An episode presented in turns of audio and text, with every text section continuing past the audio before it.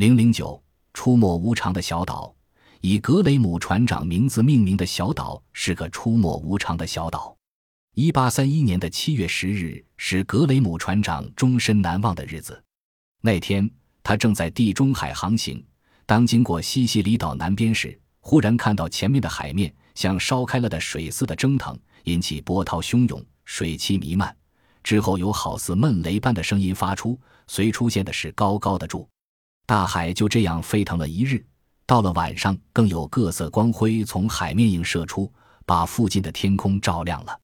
一个星期后，格雷姆船长再次经过这里，大海似乎恢复了往日的平静，但这里却出现了一座高出海面几米的小岛。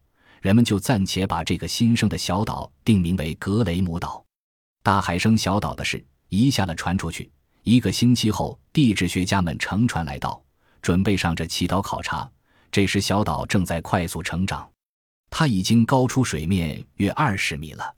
到了八月四日，这座小岛已经高出海面六十多米，且小岛周围总长有一海里多。可是，当年的十二月，格雷姆船长在经过此地时，这小岛却无影无踪。一个世纪过去了，格雷姆小岛又出现过一次，那是一九五零年。正当外交家们为这小岛的主权争得面红耳赤时，它却又消失了。为什么这座小岛出没无常呢？原来，格雷姆岛的出现是水下火山活动的结果。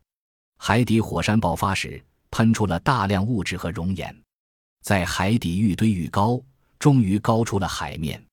但它经受不了海浪的冲击，因为海浪的力量太大了，终于把海岛摧毁。而当第二次海底再次爆发，小岛就又再生了。能使人长高的马提尼克岛，马提尼克岛是印度尼西亚的领土，但在印尼的千岛之中，也只有马提尼克岛能使人身材长高。外来人一踏上此岛，即刻就会发现岛上的居民个个身材高大，就连儿童也比其他地方的同龄儿童高得多。更令人惊异的是，倘若外来人在这里长期居住，即使是已经停止长高的成年人，也会在长几厘米或 L 零几厘米，使身材矮的人十分开心。马提尼克岛的这种独特的本领，引起许多国家科学者的兴趣，纷纷前来考察。据科学家初步考察和研究的结果表明，在这个岛的矿藏中有一种放射性物质，这种物质能使人体内部机能发生某种特殊变化，从而使得久居此地者长高。但又无其他副作用，因此在来此旅游人士之中不乏身材矮小者。能在大洋中漂移的岛屿，在南极海有一个小岛，名叫布韦岛。这个岛是一位法国探险家在1793年发现的，探险家名为布韦，故将其命名为布韦岛。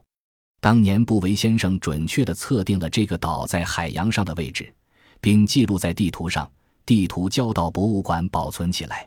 一百八十多年之后，一支挪威的探险队再度登上这个无人的小岛时，发现这个小岛的位置和当年布维的记录不一致。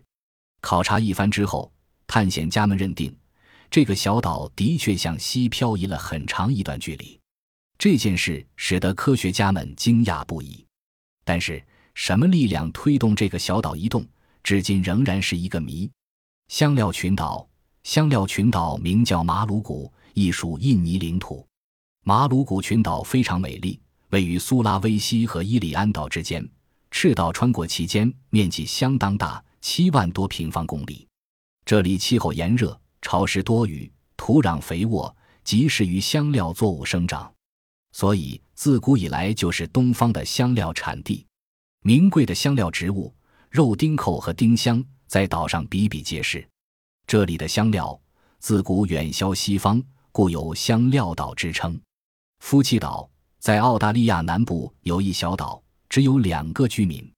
男的是退役军人约翰，他的妻子伊伦娜现年一九八九年六十九岁，从前是位记者。他俩在岛上定居后，盖有平房，种植蔬菜，养有家畜。归岛。在美洲西部太平洋上的加拉帕戈斯群岛和非洲东部印度洋上的塞舌尔群岛中的阿尔达布拉岛，两小岛上分别有巨大海龟十万只和十五万只左右，是名副其实的龟岛。猫岛，印度洋上的弗列加特岛，岛上有五万多只猫，每年出口猫皮数万张，是世界上唯一的猫岛。蜘蛛岛，南太平洋的罗门群岛中的一个无人居住的荒岛，岛上到处是蜘蛛，其数量多达一千万只以上。这些蜘蛛凶猛异常。大的重达一公斤，岛上到处是蜘蛛网，是一个典型的蜘蛛世界。螃蟹岛，巴西北部大西洋上的一个小岛，无人居住。岛上是螃蟹的家乡和乐园。尤其有趣的是，每当皓月当空之时，皎洁明亮的月光下，对对螃蟹双双起舞，节奏鲜明，进退有方，是螃蟹交配期所呈现出来的一大奇观。烟岛。西印度洋上色尔蛇群岛中，岛上聚居着三百五十多万只海燕，堪称烟岛。鼠岛，印度尼西亚由一万三千多个大小岛屿组成的国家，其中只有九百多个岛屿有人居住。各岛上老鼠极多，每年吃掉的粮食可装满九千六百五十七公里长的火车，这在世界上可以说是老鼠最多的国家了。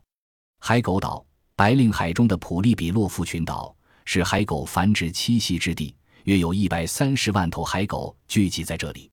蛇岛，我国渤海湾中的一个无人居住的小岛，岛上有无数的蝮蛇，可谓蛇的王国。岩岛，苏联波斯湾附近有个岳尔木兹岛，整个岛都是石岩堆积而成的，它高出海面九十米，周长三十公里。雷岛，印度尼西亚爪哇岛。一年之中，大约有二百二十天能听到雷声，打雷次数达一千四百多次，是世界上打雷最频繁的岛屿。流动岛，加拿大东部大西洋上有个瑟布尔岛，这个小岛每年要流动一百米，近二百年来已向东部移动三百二十公里，而且还是个沉船之岛，先后在这里有五百艘船遇难，丧生者达五千人。被航海者称为“大西洋上的坟场”。死神岛，加拿大东岸有个是白尔岛，含有大量磁铁矿。当海轮驶进时，指南针便会失灵，整个船也会被吸引，从而出此沉没。航海的人们都称它为“死神岛”。加拉帕戈斯群岛，加拉帕戈斯群岛是离厄瓜多尔海岸九百六十公里海面上的一群小岛，面积七千五百平方公里。由十七个大岛和一百个小岛组成，它们都是火山岛，火山活动和地震持续不断，曾经是地球上最活跃的火山地区之一。在地质史上，群岛和南美大陆曾经连在一起，后来几经沧桑，那块连接的桥梁高原被海水浸淹，于是群岛就跟大陆分离了，各岛之间也就自成一体。航海家们初次发现这个群岛时，看到遍地都是巨龟，就给群岛取了个名字——加拉帕戈斯，这是西班牙语，意思是龟岛。一八三五年，达尔文随着贝尔格号军舰做环球旅行时，曾在这个群岛上进行了一个多月的考察，发现岛上动植物区系分布十分特殊，世界上别的地方早已绝迹了的古代动植物，在岛上却保存了下来。岛上奇特生物的变异性和程序性。为他撰写《物种起源》一书提供了丰富的材料。他说，群岛上的许多生物是进化史的活证据。可以说，加拉帕戈斯群岛是进化论的发源地。巨龟是岛上最奇异的动物，有十五种之多。它长一点五米，重约二百五十公斤，可以背驮一二个人。每天能爬行几公里，寿命很长，能活上四百岁。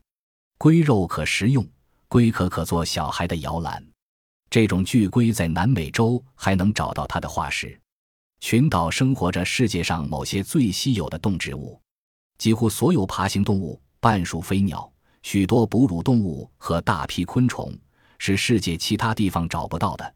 真是个非凡的野生动物收集地。群岛上还有不少科学之谜等待揭开。为什么群岛中每一个岛都有自己特殊的各种各样的动植物？为什么的蜥蜴只有在五个岛上能见到，而海蜥蜴却在所有岛上都有？为什么企鹅只待在北部的几个岛上，而爱晒太阳的海狮在所有小岛上都有分布？粉红色的火烈鸟为什么只在三个岛上能够见到？火山岛，一八八四年春天，喀拉喀托岛极为壮观的火山喷发已经结束，火山灰埋葬了一切，岛上所有的动植物都在不久前的火海中化为乌有。半年以后，一位植物学家登上这个岛屿，发现已有只能用显微镜才能看清楚的小蜘蛛在结网营生。显然。它是随着风飘扬来到这个岛上的。一年多以后，科学家又来到岛上，发现最原始的植物水藻漂浮在岩石小坑的积水上，成了岛上新生命的开路先锋。它不是岛上的产物，也是风将它们的细小孢子从邻近的陆地吹到岛上的。只要有水，它就萌发主长了。水藻繁殖快，死亡后腐烂变成有机质。为未来的植物准备了生长需要的土壤。又过了几年，草木生长出来了。最早是苔藓和禾本科植物，接着是小枣木和小树。不久又出现了许多昆虫，它们都是凌空而来的。